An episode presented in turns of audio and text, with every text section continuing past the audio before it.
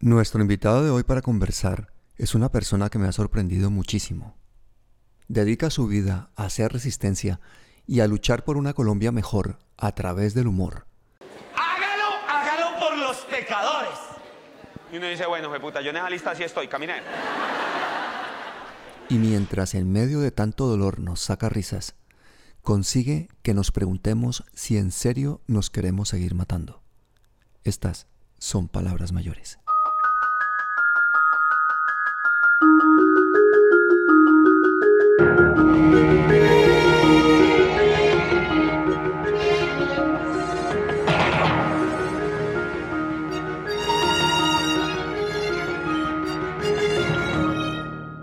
René Jiménez, bienvenido. Hola, muy buenas. ¿Cómo estás, Pablo? ¿Cómo, ¿Cómo vamos? Qué rico. Muchas gracias por tu invitación y qué chévere, qué bonita tu presentación. Aquí poniéndole seriedad a la política. feliz de tenerte, feliz de tener eh, tu humor, de tu energía y sobre todo tu brillantez, porque una de las cosas que a mí me impactó desde el principio, en el caso tuyo, porque yo al principio te vi y entonces a mí me, me impactó mucho porque tú eres un derroche de energía todas las mañanas. ¿Qué pasa? ¿Te tomas algo raro? ¿Qué haces? Cuéntame. No, no, no, nada, nada, tintico, tintico, eh, de, de, de, ese estimulante no paso. Digamos que ya lo que hay es, es, muchos años de experiencia para uno en escenario y sí es un derroche de energía porque eh, pues yo lo aprendí del teatro, ¿no? Esto es un juego. Eh, presentas en una misma hora eh, crítica política, humor, noticias, actualidad, sin una banda sonora detrás, sin un acompañamiento, sin una, sin una producción y en directo, me parece una cosa increíble. Yo creo que tengo que grabarme estas cosas y a veces editar porque cometo errores, porque los invitados me dicen para, porque no sé qué tal, y tú lo haces en vivo y en directo. Eso me parece un valor de una honestidad y una transparencia increíbles. Yo soy un comediante. Yo, yo mire, yo estudié Estudié mi bachillerato de manera autodidacta porque mi madre se enfermó cuando yo tenía como 13 años, entonces tocó sacar eso y yo tengo el mismo título de bachiller que tiene Macías. Yo soy un bachiller académico gracias al examen de validación general, quien le daba a uno no solo el título de bachiller, sino el, puntaje antiguo del IFEX, donde obtuve un puntaje muy bueno y, y, me fui para la Nacho y a, a, donde el examen del IFEX para lo único que sirve es para certificar que uno terminó el bachillerato. Presenté mi examen y pasé. Y, y, mira que fui el mejor examen, me enteré de la manera en la que se enteran los pobres, porque en la universidad le dan a uno, ¿cuánto te sacaste en el examen? Pero eso hay que pagarlo, eso eran como 50 pesos, una joda así. Yo no tenía para esa vaina, hermano, yo tenía 1.500 pesos de presupuesto diario cuando entré a la U. Entonces todo el mundo, en sociología entraron 14. Eh, sí, sí, porque así entra, ¿no? Eso es un montón, no, no, no, es como si fuera ingeniería o medicina. Y, y todo el mundo fue pidió su coso.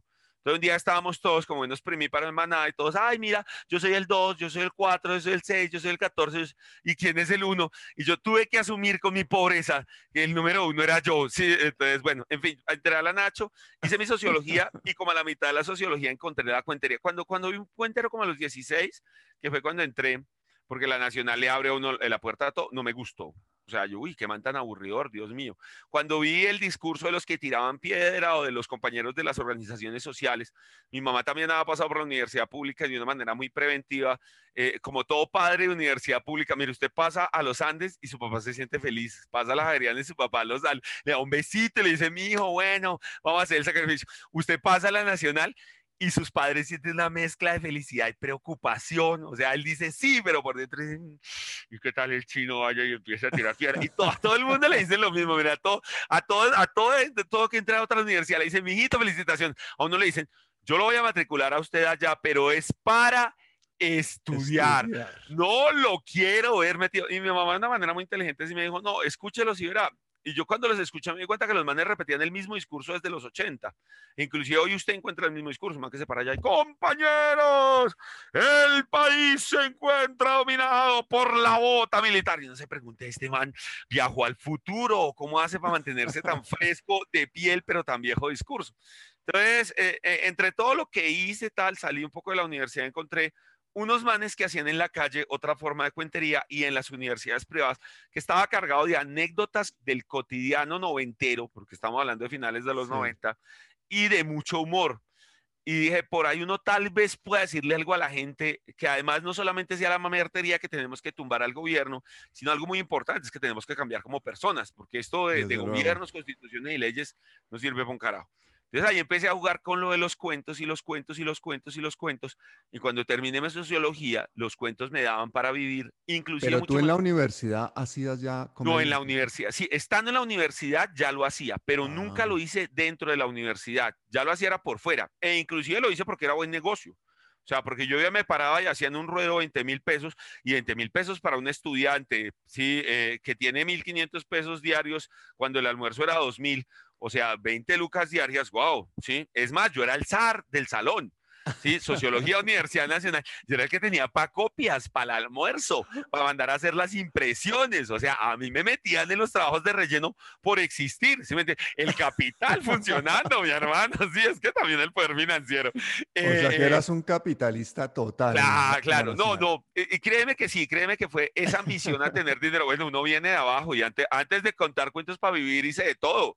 Eh, vengo del Quiroga, que está al lado del Restrepo, eh, entonces soy de un barrio de zapateros, entonces yo fui, cor- eh, fui ayudante de cortador, ayudante de soladora, eh, ayudante de terminado, fui cortador efectivamente, sé lo que es ganar a destajo, sé que es hacer bolsa. El último, el último trabajo que hice antes de descubrir los cuentos y descubrir que los cuentos me dan plata fue armar traperos.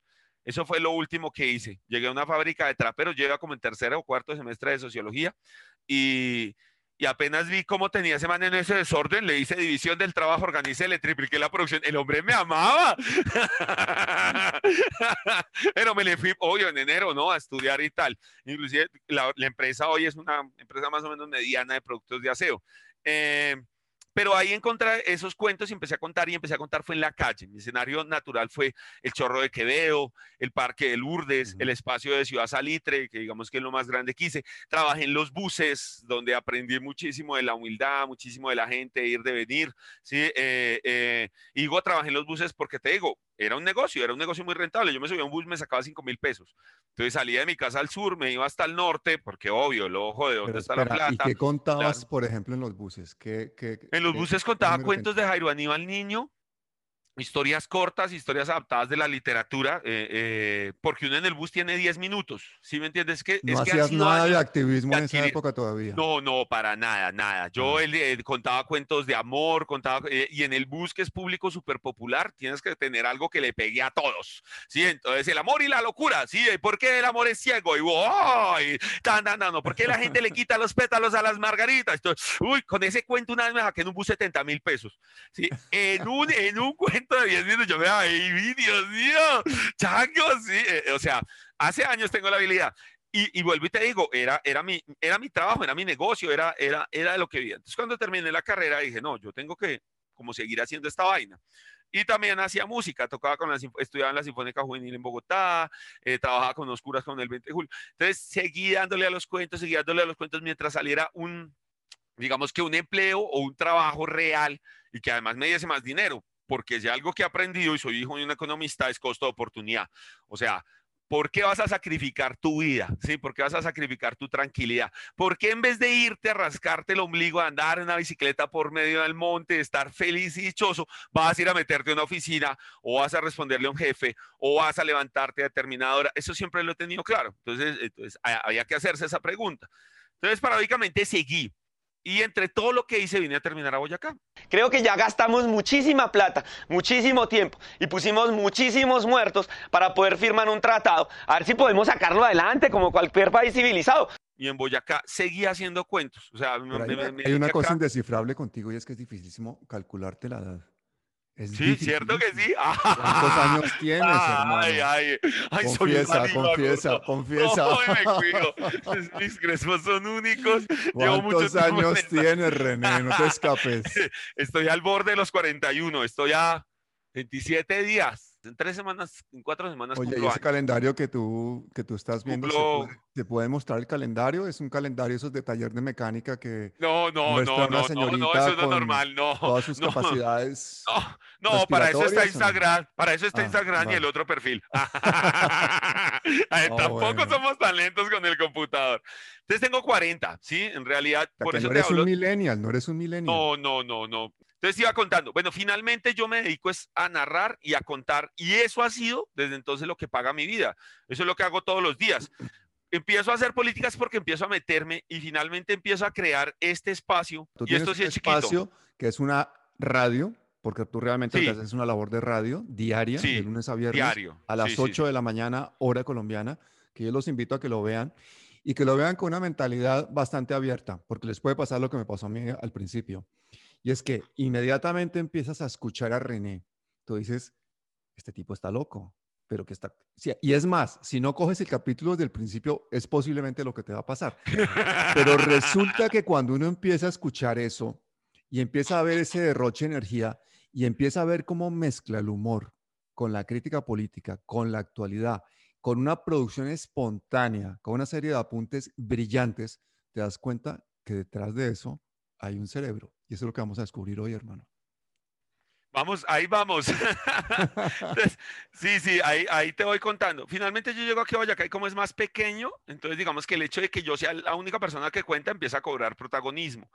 Y los estudiantes de la universidad empiezan a decirme, venga, es que hay una cosa, usted por qué no nos ayuda, usted por qué no se mete, usted por qué no, si me entiende, diga algo. Entonces yo empiezo a decir, pero muy suave, sí, eh, y abrirles espacio a ellos en mi espacio de cuentería dentro de la Pero universidad. que digas qué, ¿qué querían? Que te, que te que- metieras que- en que activismo me metas, político. ¿sí me entiende? Sí, o sea, ¿usted qué tiene para decir? O ayúdenos por lo menos con su gente, porque yo creo un espacio de Ayúdenos contenido con su labia, porque con esa facilidad Claro. de expresión que tienes, Ah, no lo dudé. Jorge Eliezer Gaitán, hermano. Pero es que también ahí uno tiene que ser inteligente de no dejarse usar, o sea, Exactamente. eso lo he ido aprendiendo también con los años y con ellos mismos, ¿sí? Porque yo empiezo con un movimiento estudiantil y en el 2008 nos vamos a caminar hasta Bogotá para defender los derechos de la universidad. Hablo de una universidad que tiene eh, 15 mil estudiantes solo en la sede de Tunja, ¿sí me entiende? De 10 mil estudiantes en la sede de Tunja, entonces muchísima gente. Y logramos movilizar 1.500 personas, inclusive quien finalmente lidera el movimiento es el exgobernador, hoy es goberna- exgobernador de Boyacá porque acaba de terminar su periodo Carlos Amaya, que es una persona muy joven que inclusive también a, a lo que tú a lo que tú dices, ¿no? Con él to- tocó, bueno, usted habla muy mal, mano. Sí, venga, se para así, mire así, venga, le va a enseñar cinco o seis trucos, aprenda esto, las expresiones se manejan así, ti, ti, ti, pero métase. Y yo no me meto. ¿Por qué? Porque yo manejo mi carreta en la forma en la que la hago y he encontrado en el humor el switch con la gente, ¿sí? El, el clic para que la gente las coja, para que la gente lo entienda, sobre todo para bajarle la violencia a la vaina, ¿sí? Ese siempre ha sido el clic, la forma en la que entro. Entonces, digamos que yo entro en ese movimiento escuetamente. Luego en el 2013, cuando hay el, el- el paro de los campesinos, más que reaccionar ante las peticiones de los campesinos que eran justos, yo reaccioné frente a la Por ahí te violencia. conocí, por ahí te Uy, conocí Dios en mío. un vídeo que dijiste el- eh, algo así como que el paro campesino estaba muy duro. Creo que ese fue uno de tus vídeos más populares. No, ese es el del paro camionero. Póngale el del cuidado. paro camionero. Si la gente se está quejando, no es porque venga aquí Uribe a decírselo. No creo que a ellos Uribe los haya mandado. Lo dudo mucho. Tampoco creo que haya venido Petro ni haya venido el mismísimo Chávez. Yo creo que la gente se está quejando porque se muere de hambre. Sí. Ese es el del 2016, pero en el Ah. 2013 yo estoy viviendo en Tunja, que es una ciudad que es un pueblo grande. Eso tiene seis cuadras de ancho. ¿sí? Y no es mentira, yo me hace la ceja porque los tunjanos se me tocan. Es que sí tiene como ocho o diez cuadras de ancho. Lo cierto es que tiene loma y valle, como toda ciudad de Colombia, y es una ciudad muy pacífica, es una ciudad donde a uno, la verdad, es muy segura, es muy tranquila, así de fría como es, así de tranquila es pues teníamos que vivir unas escenas dantescas, dos de la mañana, eso parecía el conflicto en, en Serbia, Kosovo, dos de la mañana, la policía explotando por toda la ciudad, sirenas que se veían, son dos lomas básicamente lo que domina la ciudad, entonces se venían sirenas por toda la, la situación era dramática, era tenaz, y pues la gente no está acostumbrada a eso. Entonces ante eso, dándonos cuenta que la violencia era una repetitiva, repetitiva y repetitiva, un día yo me quedé pensándola con, como, más bien como viendo a los chinos de, la- de la universidad, los líderes estudiantiles que trataban de hacer, que trataban de plantear, y me craneé la del cacerolazo. Si esta noche hay cacerolazo, esta tarde muy seguramente salga, hermano. Para que estos actos de violencia no se repitan, necesitamos es que todo el pueblo salga a la calle. Y le dije a otro pelado que vivía al lado más norte de la ciudad, le dije, esta noche deberíamos lanzar un cacerolazo, hagámoslo. Entonces nos fuimos para la casa en una ciudad totalmente inmóvil, nos, nos sentamos en el computador y empezamos a lanzar y a lanzar y a lanzar la vaina. Y la vaina prendió. Y prendió de una manera tan brava que, bueno, no solamente se contagió la ciudad, salió toda la ciudad. Paradójicamente yo no salí. Eh, yo me quedé en mi casa cuidándome a las nachas. Pero salió toda la ciudad. Y al otro día salió todo, todo el país. Sí, eh, Pero escúchame, ¿me estás diciendo que tú te inventaste el cacerolazo? yo no me inventé el cacerolazo, porque ya lo habían utilizado, lo había visto en Argentina y lo había visto en Pero en Venezuela. Colombia entonces lo introdujiste tú. Bueno, sí, sí, ese sí. Claro, al otro día apareció el partido del tomate a decir yo tal, pero yo tengo la prueba irrefutable que tengo la, bueno, el, eh, ¿cómo se llama? Tren- tienes que sacarte le la manda a uno el- patente. Le manda uno el recuadro de, de usted fue. Yo tengo por ahí esa fotico guardada en algún lado que yo fui quien, quien me lancé Aquí- la vaina, sí. Aquí vamos a hacer un alto porque te voy a rendir un homenaje. Vamos a poner un pequeño vídeo para que vean ustedes la intervención de René durante eh, una acción en vivo, digamos, en la que él está en la Plaza Bolívar. Eso fue una de las cosas que a mí más me impresionó.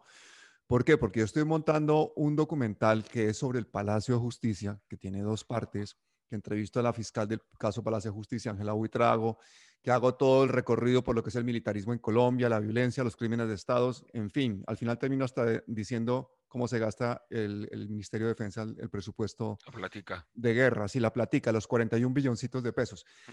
Pero resulta que haciendo ese estudio para ese documental, veo un vídeo tuyo que es en Facebook, creo que fue en Facebook, en el que tú estás con el teléfono ahí parado en la esquina de la Plaza Bolívar, que por una parte venía el SMAT, por otra parte venían los manifestantes, por otra parte se veía el Palacio de Justicia y tal. Y en una explicación de un minuto, me aclaraste la realidad colombiana. Aquí están quienes están esperando el resultado de la violencia, quienes aún creen en la violencia como una herramienta, tanto el pueblo como el Estado, que está allá al otro lado. El Estado no cree en la violencia como una herramienta, el Estado se, se basa en la violencia como su mayor herramienta. Por eso hoy el presidente Duque sale montado en un avión, es su mayor acto de violencia contra el pueblo. Le importa un carajo este pueblo, que pueda que sea una minoría, pero es el pueblo que él decidió gobernar. Porque finalmente, si uno solo gobierna para quienes lo eligieron, la democracia tenía, termina convertida en la tiranía de las mayorías. Ahora les voy a mostrar el otro lado. Ustedes saben que yo pues no tengo mayor equipo ni tal, y aquí hay que correr harto porque estamos entre la policía, los gases y el olor a felicidad verde que ustedes saben que siempre está por ahí. O sea que aquí está el otro lado. Hace poco salieron los profesores a esta hora solamente jóvenes, solo, solo pelados. El 90% de lo que hay son pelados. Yo soy un anciano. Aquí está el otro lado. El pueblo que se manifiesta, pero no sé cuándo acá, al pueblo que se manifiesta, le traen el artista que lo entretiene. El artista que lo entretiene, entretiene solo un segmento de la población y atrae solo un segmento de la población. El artista chévere, pero el artista debería dejar hablar más a ese pueblo que está ahí. Y allá está el lado más perverso de todo, la burla. El Estado, en representación de sus líderes, el presidente, la vicepresidente, se burla no solamente de los colombianos a invitarnos a un diálogo que sabemos que es estéril, sino que se burla de los poderes al poner su mensaje sobre el recinto del poder legislativo del país. Así, entonces, nos queda claro que el presidente, sus amigos, a los que les gusta ejercer la violencia a un pueblo que no ha encontrado otra forma más que la violencia, escuchen la música, es el presidente y sus amigos los dueños del poder absoluto. Por eso son dueños de este, del Congreso al que manejan con este, y dueños de este, al que últimamente manejan con chuzadas, asesinatos, intimidaciones y lápidas. Si esta marcha no se la toma el pueblo de verdad, la gente de la vereda, del barrio como yo, va a terminar muy seguramente convertida toda esta movilización en simple y llanamente una acumulación de ira, una validación al discurso del Estado y una y otra vez matando a Jorge Eliezer Gaitán en la esquina que queda al fondo de todo el mierdero del día de hoy. Entonces, ¿qué opinas de eso? ¿Qué estabas haciendo ese día? ¿Por qué hiciste eso? Cuéntame. Bueno, eh, ese viene, primero que todo, miedo no hay, porque uno ya está más acostumbrado a esa vaina por la universidad. O sea, yo no le he puesto, y tengo que confesar, una piedra a un señor agente de la ley en mi vida. Sí, madrazos todos los que se haya podido, y como decían en la facultad, pues para que una piedra si hay pólvora, gases, nada, mentira. Pero, Eh, pero espérate, jamás, ¿eso que tienes allá atrás en la estantería no es una cauchera? No, no, no, no, todo limpio. Puedo sacar una Biblia de ahí, inclusive. Ah, No les digo bueno, para qué la uso, pero ahí está. ¿Y Entonces, No, ¿qué pasó no, ese no. día? ¿Qué No, jamás, día? compañero, jamás. Eh, ese, ese día lo que pasó, vea, paradójicamente ese día yo iba a ir a la, eh, a la marcha como tal, pero no alcancé a llegar a la marcha, tuve que hacer otra vuelta en Bogotá y llegué a ese instante, o sea, a la, conjugación de ese instante. Miedo al tropel no hay porque, como tú lo decías, yo tenía otro video más en el que ha salido en el 2016 con el paro camionero, en el que efectivamente también me fui a chismoso a ver el tropel, mostrarle a la gente cómo es el tropel y a preguntar qué había pasado, porque la gente está en esta indignación. Pero el día que llegué a la Plaza de Bolívar, eh, pues me paro y veo lo de siempre, sí, créame que, el tropel inclusive para mí es, es bueno para la salud porque me descongestiona la nariz y la sinusitis unos días. el gas es buenísimo para esa vaina. Desde que no echen uno que es como medio, medio, medio vomitivo, pero el, otro es buenísimo. Has hecho adicto a los lacrimógenos, entonces. ya, estamos, curados, claro, es, es parte del cartón de, de, de la Nacho, no, mentiras. pero... Pero bueno, yo llego ahí y veo, veo, veo la vaina, tan, tan, tan, tan, tan, veo lo que está pasando y pues veo uno plasmada la realidad del país. O sea, es que eh, el latente es, digamos que a veces una de las cosas que tiene el centro del país es que no conoce la realidad de su propio país. Para nosotros somos súper ajenos a la guerra, nosotros somos súper ajenos a las, al, al, delito organizado, en Bogotá somos súper, súper ajenos a lo que significa vivir en un lugar donde no se puede pasar una frontera, nosotros somos súper ajenos a lo que significa eh, eh, el desborde de la prostitución, el desborde de, bueno, el desborde de la baja de valores por, por la falta de, de, de seguridad alimenticia o de seguridad en lo que la gente puede ganar. Sí, es fácil decir desde Bogotá, pero esa plaga cultivando coca, sí, papi, pero si no lograron vender la papa que está una hora y media de Boyacá, yo quiero que usted saque un plátano por allá de una selva en medio de San Vicente Chucurí, solo en Santander. Imagínate Guainía, norte de Santander, que es tierra de nadie, como los mismos militares lo han aceptado. Entonces, eh, eh, en ese momento había una realidad palpable por ejemplo, ese día estaba de papayazo, pues la, el reflejo del poder ejecutivo por encima del poder legislativo diciéndole al pueblo, venga, vamos a dialogar, venga, oye, Galán, venga, dialogamos, venga, Quintín Lame, venga, venga, eh, Guadalupe Salcedo, venga, venga, dialogamos, sí, diciéndole lo mismo de siempre que es venga, dialogamos en un diálogo infructo que termina generando esa frustración, que es otra cosa que hay que entender dentro del conflicto y que a veces nos pasa mucho a los de las ciencias sociales como la sociología o la economía, y es que no logramos entender al individuo, sus conflictos, sus emociones, su motivación, su por qué. Es fácil salir a decir, uy, salieron a quemar CAIS, eso tienen un líder. No, la gente está re con el policía. O sea, el que prendió ese CAI tanto puede pertenecer a una banda organizada como puede ser el chino al que los tres chinos que cogieron que en la cancha y les quitaron todo y casi los empelotan y los metieron al CAI a que lavaran el CAI con cloro y pues aprovechan el papayazo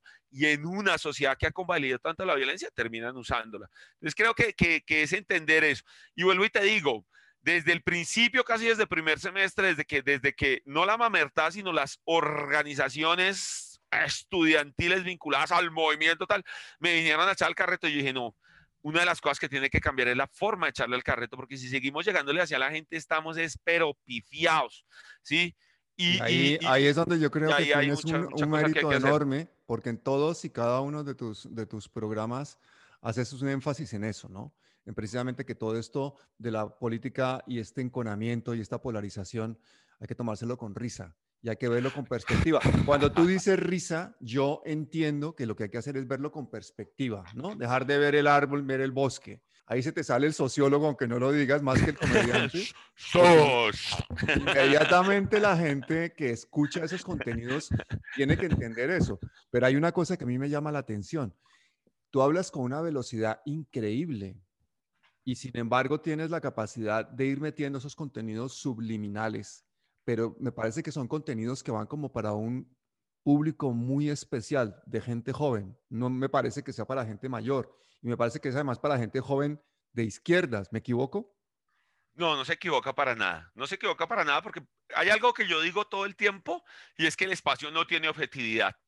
O sea, ah, yo no tengo objetividad, soy un sujeto y soy totalmente lleno de subjetividad. Esa subjetividad hace que yo tenga un pensamiento y ese pensamiento es el que estoy plasmando. En este espacio no se convence a nadie. Este es un espacio en el que yo expreso mi opinión. Digamos que esa es una premisa del espacio, porque eso termina, termina haciendo que el espacio sea realmente mi expresión y no termine siendo un discurso hipócrita que se acomoda a todo lo que cae, pam, pam, y va por la línea editorial que más convence en el momento.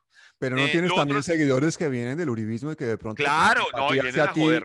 am- am- eh, no, pero tienes también gente que de pronto, escuchando esos contenidos tuyos, se pone a pensar y en un momento dado... Sí, claro, cambian de la varilla. ¿Cambian? Pero, pero mira, yo, yo, yo, yo insisto en una teoría. Es que digamos que tengo otras, unas premisas básicas. Mm. Digamos, eh, sí va dirigido a un público joven. ¿Por qué? Porque las redes son un público, son, son una, un, un, un nido de gente joven. Aquí hay más gente joven que gente adulta y la gente joven le dedica mucho más tiempo. Eh, mi experiencia la mayor parte del tiempo ha sido trabajar con jóvenes. Digamos que mis espacios de, cuente, de cuentería y los espacios de comedia son espacios fre- frecuentados por gente joven y por los millennials y por los que tenemos canas, pero somos gente joven.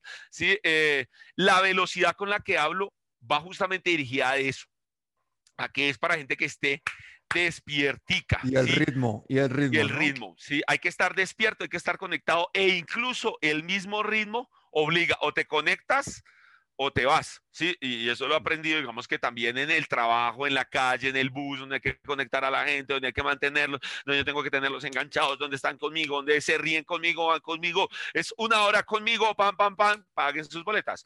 Eh, sí, ya llega que ya esa es la costumbre. Ahora, todo está elaborado. O sea, mañana, mañana hago por primera vez la historia, porque sí lo pensé hoy, de que, de que esto no es mamando gallo. Yo me levanto a las 4 de la mañana para sacar un programa a las 8 de la mañana. Entonces, desde las 4 de la mañana saco mi, mi, bueno, mi línea, van a hacer estos, estos, estos. Luego saco los hechos como tal, porque necesito que la gente contextualice los hechos. Entonces, saco los hechos.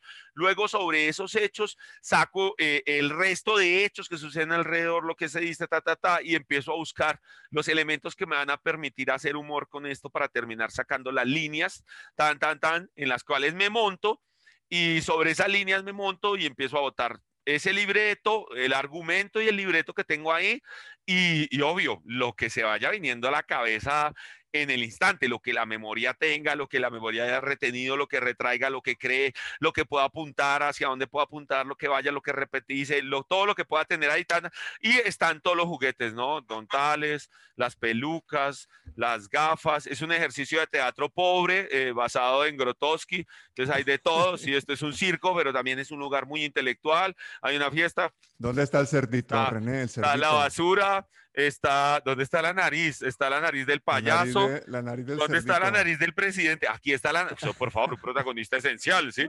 Aquí está, tan, tan, tan. Sí, ahora tiene un banner que pasa, porque como aquí no hay plata, entonces toca con el banner que pasa.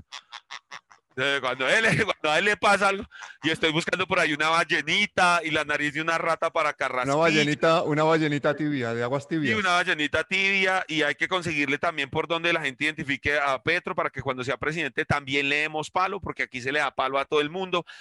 Y, y la idea es, ¿A ti, no te el daría, ¿A ti no te daría muchísimo miedo tener una conversación con Petro? no, no, no, para nada. Porque No. eso, eso podría ser, imagínate, tú con la capacidad No, que super tienes- boom. ¿Tú has visto las entrevistas de Petro? Sí, claro, yo he visto una a pregunta y está Paradowski. 45, 45 minutos, 50 minutos contestando una pregunta. Sí, sí, claro. No, es que también hay que saberlo cortar. Y además, es que lo que pasa, mire, aquí viene el elemento del humor. O sea, una cosa es que usted se le pare a Vicky Dávila y tal, y otra cosa es que a usted le lleguen así. Bueno, doctor Petro, compadre, ¿y tú por qué fuiste que agarra- agarraste a las ratas del Benedetti? Que tal? ¡Ay! Recojamos a Benedetti, que él fue ocho años uribista, pero se convirtió. No joda. Bienvenido, Saulo de Tarso, a la conversión. Va a escribir la primera carta a los tibios, ¿o qué, marica? Y tal. Sí, eso empieza a desbaratarlo. Sí, cuando me digan, no, pero es que té es un buen Claro. chico, y yo ta, ta, ta, ta, uno le dice, oye, ven acá, no joda, marica, pero allá hay unas tejas que compraron la vez pasada unos costeños con 50 barras que le dieron que hice lo contrario.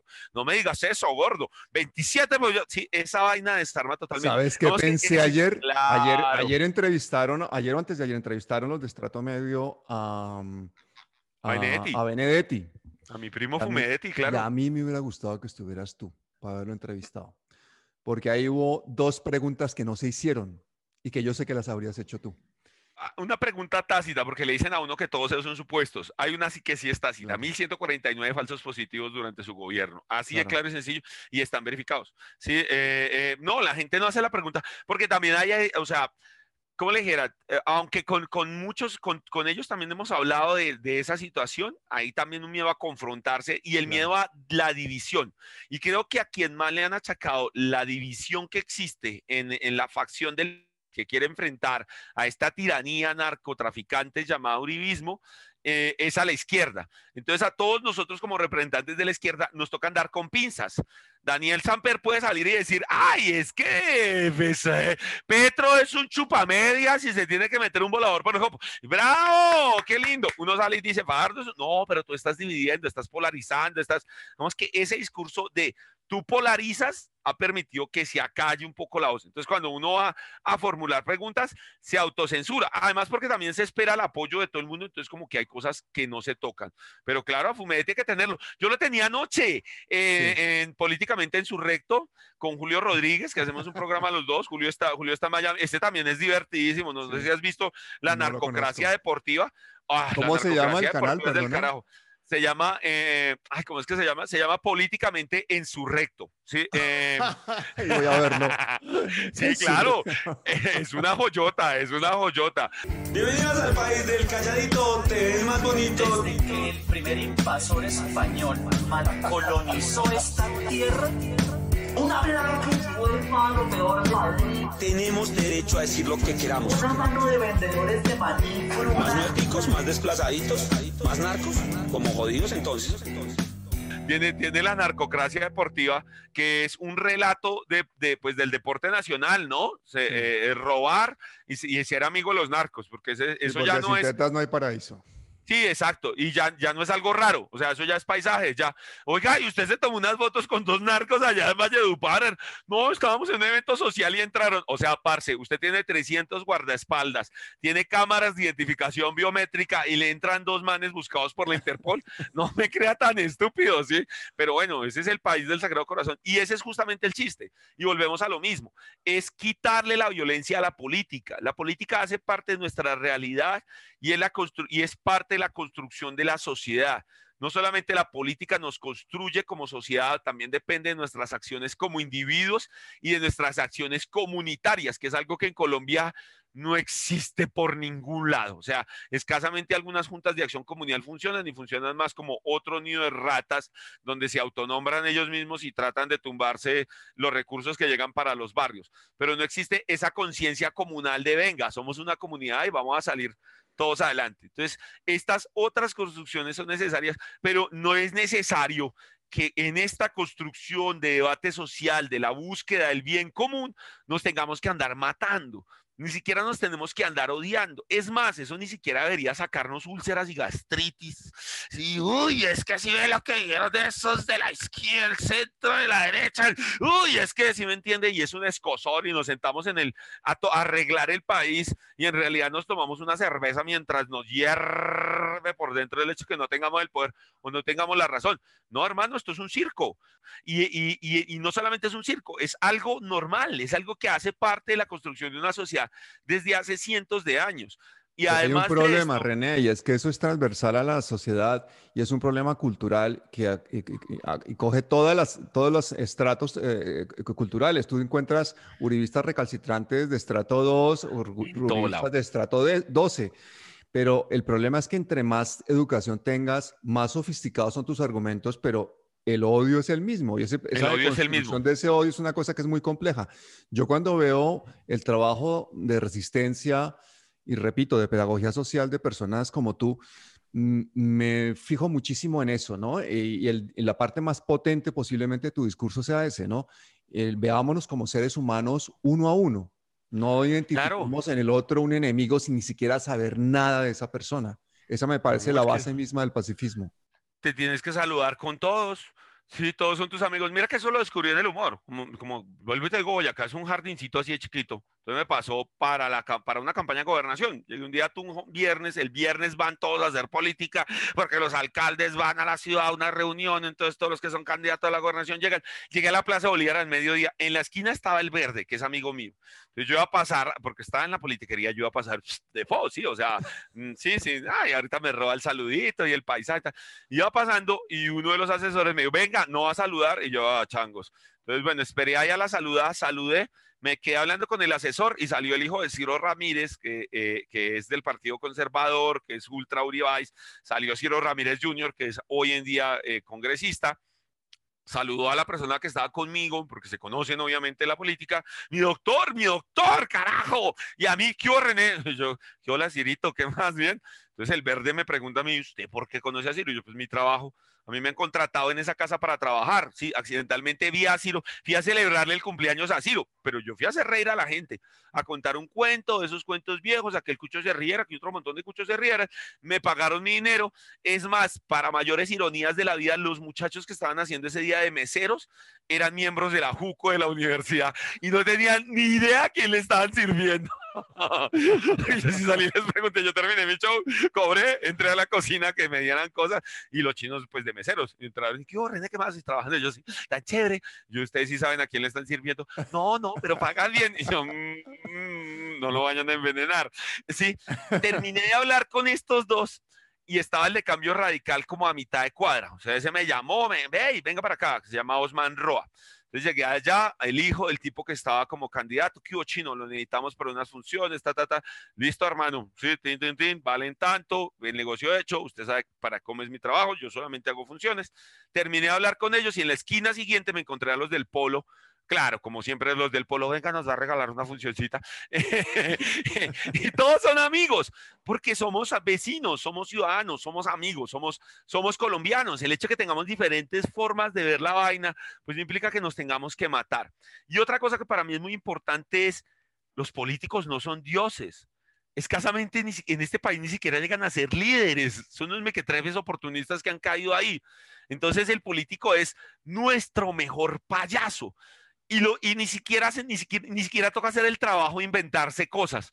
Tenemos a la Cabal, que por favor, Dios mío, tenemos a Macías, que saca unas perlas divinas. Tenemos al gran Walter Mercado, nuestro querido Hassan, que ya todo lo había visto en los gobiernos anteriores, ¿sí? Y, y es para reírse. Tenemos al presidente de la República, que no hay día en que uno no se pueda reír. Uno ni siquiera necesita imitar la voz del man ni nada, sino que todos en este país sabemos que ese man es un soquete. Entonces, con solo un gesto, ya sabemos que estaba hablando del presidente de la República. O sea, ¿para qué endiosarlos? Si son seres comunes, Petro también sale con unos apuntes que uno dice, oye, gordo, ya, bájate del planeta ego. Buenas, que si por favor aterrizas, querida chica superpoderosa, ¿sí me entiende?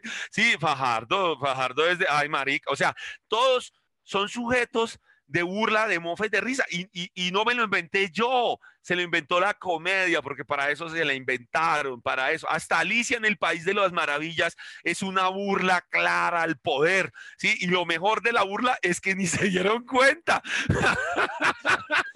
Nosotros tuvimos un maestro muy grande de todo esto en Colombia, ah. que fue Jaime Garzón. Yo creo que me gustaría saber tu opinión del trabajo de la vida de Jaime Garzón yo tengo que decirlo así escuetamente, yo me di cuenta que hacía falta Jaime. Haciendo el análisis eh, real de la, de, la, de la cuestión, bueno, están las dos caras, ¿no? Porque Jaime no nos dijo tantas verdades con el humor como cuando se paró y dijo verdades tácitas en las universidades, como cuando le preguntaron quién es Álvaro Uribe y lo dijo, pues, digamos que a calzón quitado. Y también hizo el uso de un discurso menos humorístico que el de los personajes y mucho más franco y sincero. Pero este ejercicio que yo hago empieza obviamente con un ejercicio de personajes. Ahí está Doña María Pacífica, que todavía existe, por aquí están las trenzas de... Y su merced, que Doña María Paz fue la primera que nos inventamos, Doña María Paz. ¡Ole! Uy, estas bestias del Congreso si vieron. Y es el Roy Barrera y el señor, el Fumetti, ese, ese que sí, que se la pasa volando de partido en partido y de idea en idea.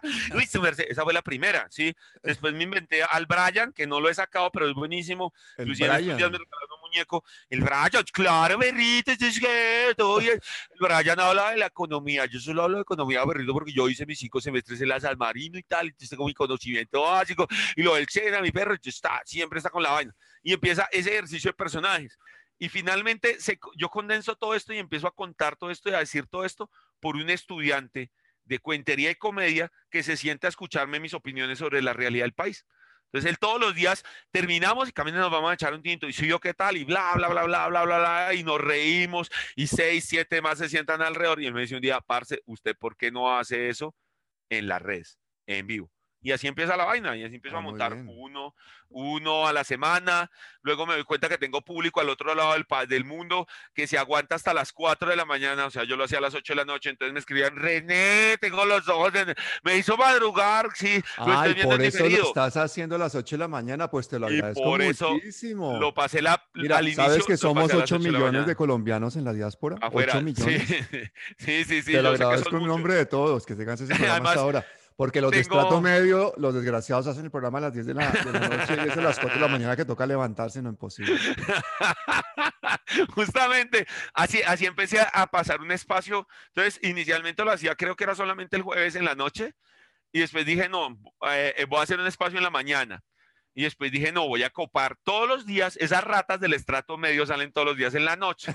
Entonces yo voy a copar, no, es que voy a copar el horario de la mañana. Además, porque teníamos inicialmente, eh, nos chocábamos en horario, ¿sí? Claro. Entonces hablamos y dijimos, no, busquemos una forma que sea. Yo me pasé a las 8 de la noche, pero semana que está copiando todo lo que hacemos, montó lo de la Dusana a las 8 de la noche y montó otras cosas. Yo dije, no, mi hueco va a ser en la mañana. Y en la mañana no solamente logro que todo Montó el lo mundo de se la conecte, Dusan, pero ahora ya puede montar lo que quiera porque Dusan se Sí, fue. ya puedo y montar lo que todo el quiera, mundo, sí. ¿no? se fue todo el mundo. Pero, pero ya copamos este Oye, horario de la y mañana si a y, aquí te llaman de la, si te conexión. llaman de semana, si te llaman de semana, No, difícilmente a semana si no. te es llama Gilinski desesperado por darle ¡Uy, ah, gordo! Uy, Gilinski tiene mis... Gilinski sí sabe cómo estoy porque conoce todos mis saldos. Sale, Tengo tus saldos en mi mano, carajo. ay, Ese crédito que pediste y fui y compro esta pendeja en diciembre. Usted es muy bobo, hermano. Eh, no, yo creo que no.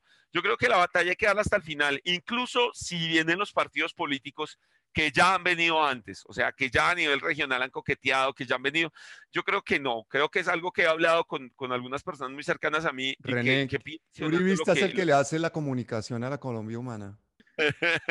Sí, sí, ¿Ah? porque por acá nunca aparecen los manes, sí, eso es definitivo. Por acá nunca aparecen. Bueno, volvemos a lo mismo, uno no sabe quién maneja eso y cómo lo manejan, ¿sí me entiende?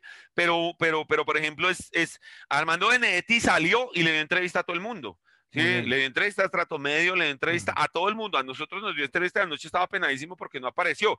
Es más, si yo le pidieron entrevista de tú a tú, estoy seguro que la da. Pero es un problema, por ejemplo, Gustavo Bolívar es inalcanzable, Petro es una estrella, eh, pero eso sí a las 24 horas está donde Vicky. Entonces yo creo que sí hay, hay un, hay, no, no, no, no sé si, si, si hay algo individual o hay algo de alguna persona o es alguna cosa así, pero hay un desaprovechamiento del movimiento que se está creando y crea un concepto de, eh, de que, de que, de que de que, de, de que no hay un, de que no hay una construcción de un movimiento realmente social, sino que sigue siendo la construcción desde un movimiento político. Y con un O sea, caudillo al frente, ¿no? Y exacto, a mí me parece que son ciegos en el sentido de no ver que, que pueden construir un movimiento social, pero lo que quieren hacer es fortalecerse a sí mismos. Hay como un egoísmo, como la envidia esa de que nos toquen esta joya cuando la joya no le pertenece a ellos. Claro. La joya se llama movimiento social y la estamos construyendo entre todos. Entonces, a mí sí, sí me parece que ahí sí hay una ceguera, porque, por ejemplo, cuando dijeron la idea del tercer canal, yo creí que era que iban a llamar a todo el mundo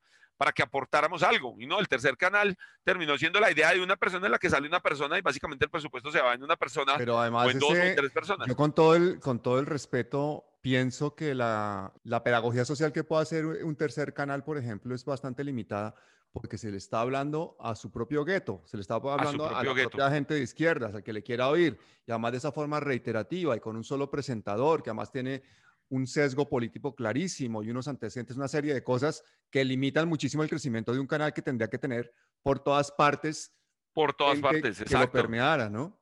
Sí, lógico. Eh, de- debía ser una expresión multitudinaria esa, de ese movimiento ciudadano que se pretende construir contra el fascismo. Y no, termina siendo la expresión de un partido. Pero, sin embargo, sí hay que tener en cuenta que este movimiento ma- camina solo. O sea, y esto también le da independencia en el momento en el que tengan el gobierno, porque nosotros no nos podemos poder volver unos lambones simple y llanamente porque llegó el que a nosotros nos gusta. O sea, no podemos cerrar los ojos y decir, no, los manes no están haciendo nada y se están robando todo y se van a perpetuar en el poder, pero chévere, no es que era Petro. Jamás, sí, eso, Claro. eso no puede pasar. Ese, digamos que esa barrera sí, sí hay que lograr tenerla sin dejar de expresar nuestras propias ideas, eh, no dejar de ser críticos ante lo que sucede y entender cómo esa construcción social se tiene que ir dando y, se debe dar.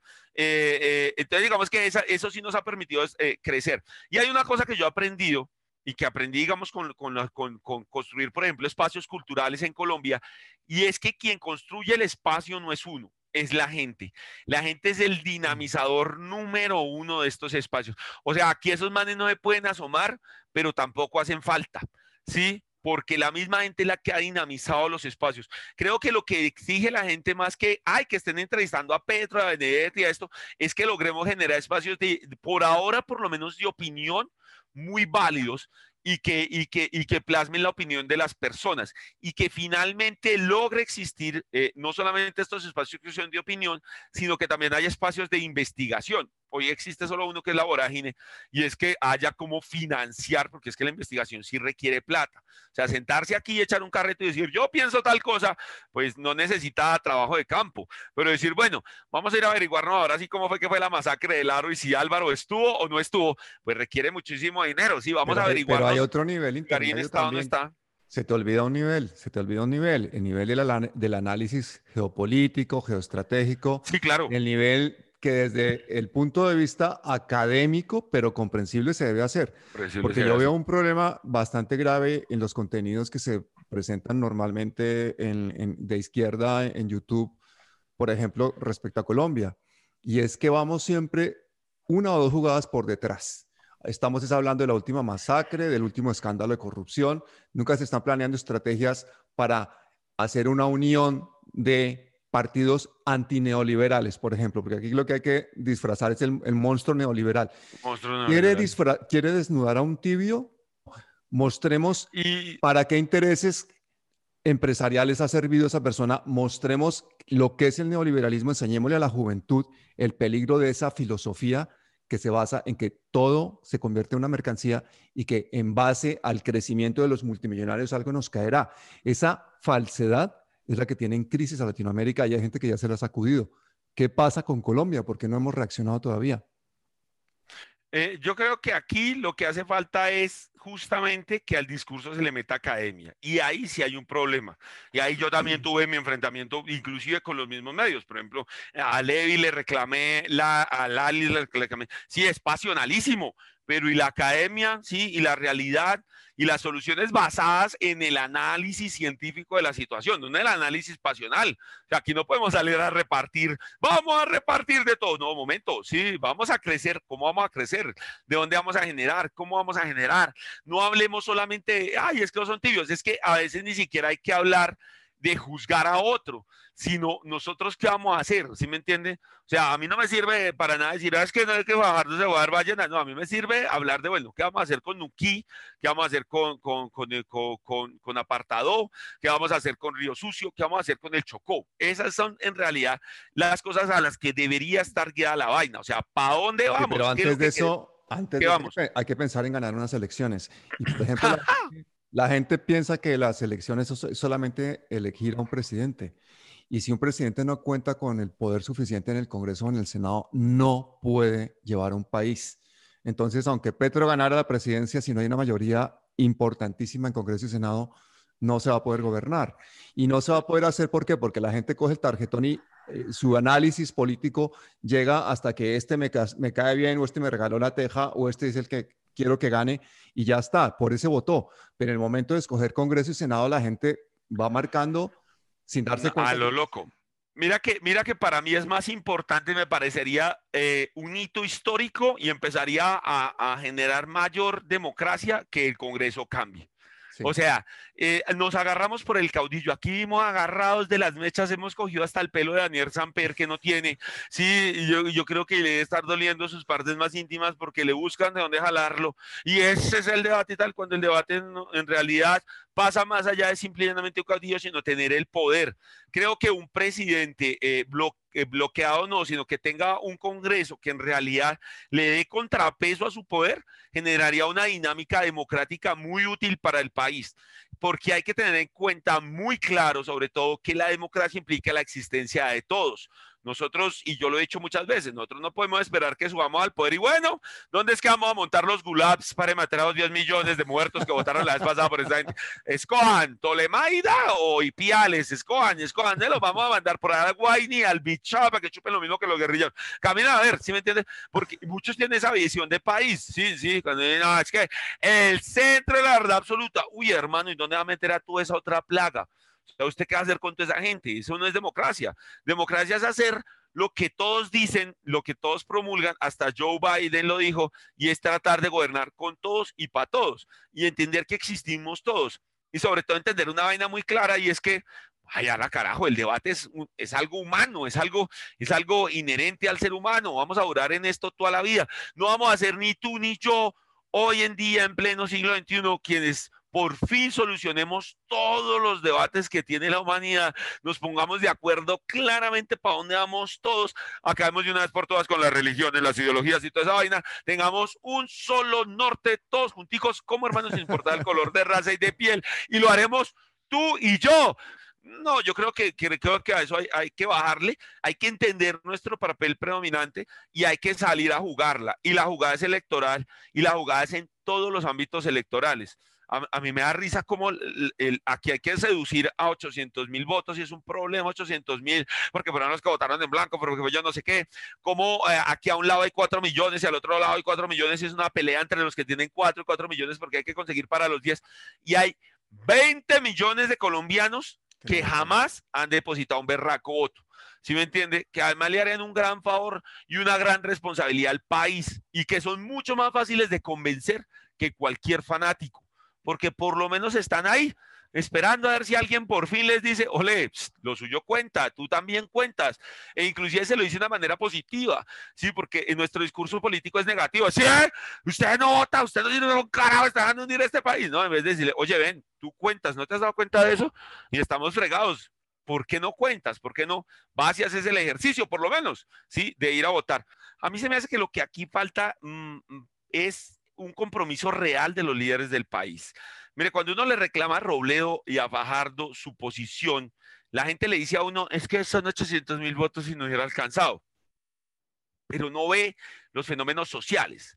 Si un día toda esta manada de majaderos que hoy viven peleándose por izquierda y centro se sientan juntos y dicen, a su mierda, vamos a hacer unas primarias y el que sale es. Todos sabemos quién va a ser en unas primarias, todos lo tenemos claro. Es más, ni para qué nos vamos a gastar esa plática, pero gastémonosla. Hagamos unas berracas primarias como si fuéramos un solo partido. Y en vez de salir después a decir, ah, bueno, ganó, ay, nos vemos, suerte, decimos, no, no la vamos a jugar toda. Es hora del país. El día que el país vea que estos que se vienen agarrando, porque una de las principales razones es porque la mayoría de los colombianos no participan en política y salga a la calle y pregúnteles por qué no es que la gente se va agarrando de eso. Ay, eso es una agarradera y todo el tiempo yo no me meto en eso. Ay, la gente se vive agarrando. El día que se den cuenta que estamos todos por un solo interés, por un solo lado, por encima de las diferencias, le aseguro que les alcanzamos a coronar unos tres votos de más, tres millones de votos de más, más los dos millones que se va a tumbar la Registraduría Nacional Civil, más los otros 1.500 que van a votar levantados de las tumbas en el video de Michael Jackson, ¿sí? Y, y, pero logramos hacerlo en democracia. Aquí lo que hace falta, y créame que lo que pegaría más duro por encima de cualquier discurso es que nos paremos en un discurso de unidad, de unión por un solo interés. Un día los narcos nos tenían contra la pared, jodidos, avasallados, fregados, la gente no salía a la calle, llevados de la inmunda. Y unos estudiantes en la Universidad del Rosario, para que no se eche flores la nacional, les dio por decir, ala, ¿por qué no convocamos una papeleta? ¿Por qué no convocamos una constitución, hermano? ¿Por qué no convocamos una séptima papeleta? ¿Por qué no movemos a la gente? No queremos nada, queremos nuevas bases para construir un país más democrático. Recordarán que la papeleta ni siquiera salió dentro de las papeletas que le entregaban a la gente, sino que la gente tuvo que ir a buscarla en el periódico que era donde estaba viniendo la séptima papeleta, para ir a depositarla. Y a la gente le importó un carajo ir a comprar el periódico. Felicitaciones al espectador que se hizo las lucas, para ir y traer su papeleta. Y eran rojos y azules, ¿sí? Y algunos otros ahí de la UP y de la gentecita escondida de la izquierda colombiana que se podía asomar, depositando su voto, tan comprado, no comprado, pero todos íbamos por un solo interés. Hagamos una constitución, probemos un país diferente, ¿sí? Miremos a ver qué podemos hacer con estos narcos. Entonces, ese movimiento social es el mismo movimiento social que podrían crear. Mire, si a la calle salen millones, si hace un año se armó semejante miércoles en Bogotá, porque la gente estaba indignada sin necesidad de cabezas visibles en ello, escasamente por ahí Petro y Aida que asoman su cabeza izquierda, si el centro, si cabezas tan valiosas como Fajardo, porque no hay que quitarle su valor, Robledo, el viejito saurio y tal, pero vale lo que pesa en petróleo, eh, textual, eh, eh, Claudia, eh, Angélica, eh, hay muchísima gente con la que uno tiene diferencias garrafales, pero que tiene algo claro, estos manes no más, Dios mío, no más, o sea, no más baño de sangre, no más narcos ahí metidos.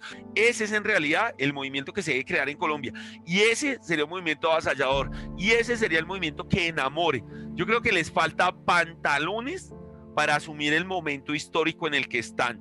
Y entonces estamos viendo que, que, no dieron la batalla que dieron nuestros, porque Colombia lo ha vivido toda la vida. O sea, un día Santander y Bolívar se unieron y sacamos a los españoles. Y apenas sacamos a los españoles, bueno, vamos a pelarnos a Bolívar. Sí, ese nano eco y se la pasa comiéndose a nuestras mujeres y tal. Sí, y nos quedamos en esa discusión bizarra y pendeja. Sí, pero cuando tenemos un solo objetivo, somos unos berracos. Creo que si nuestros líderes son capaces de tener los pantalones para asumir el momento histórico que han tenido muchas veces y decir, sí, vamos por un solo objetivo, eh, seríamos capaces de construir un país diferente. Y hay que sacrificar eh, propuestas programáticas, tanto de un lado como del otro. O sea, puede uno estar muy convencido de todo lo que dice Petro, que efectivamente sí, nuestro maestro Petrinsky tiene muchísima razón, pero hay que hacer sacrificios para empezar a crear esa otra democracia. O sea, agarrémonos cuando el Congreso sea todo nuestro. Ese sería muy chévere. Sí, que el uribismo que haya. Y bueno, y entonces, ¿por quién van a votar? Nosotros vamos a votar en blanco. Bueno, mejor no salimos. Ustedes se quedaron ahí. ¿Sí me entienden? Somos 10, ya ni más que nos quedamos. Tiene más representación Regina 11. Sí, eh, eh, sí eh, ese, sería un bloqueo y, y generaría una dinámica democrática entre demócratas, entre personas abiertas al debate, a la discusión en la construcción de una sociedad entre todos, porque créanmelo, mientras sigamos creyendo que el que tiene que ganar es el nuestro por encima de todo, pues esto es totalitarismo. Póngale el color o el lugar que le pongan, o, o sí, o la izquierda, derecha, centro, eh, arriba, abajo, norte, sur. Si, si queremos que lo nuestro sea lo que impere por encima de todo, será totalitarismo. Y la única manera de llegar a la imposición totalitaria de una idea, pues es el fascismo. Y, y pues no hay mayor diferencia. Terminarán financiados por los narcos, como ya pasó. René Jiménez, si algún día tenemos una Colombia mejor, va a ser por personas como tú. Te agradezco muchísimo tu generosidad, no solamente intelectual, sino física de cada día, tu resiliencia y sobre todo esa dosis de humor y esperanza que nos das. Muchísimas gracias, hermano. Gracias, Pablo. Muchas gracias, muchas gracias. Se hace lo que se puede con lo que se tiene. Aquí, humildemente. Hasta siempre. Hasta siempre.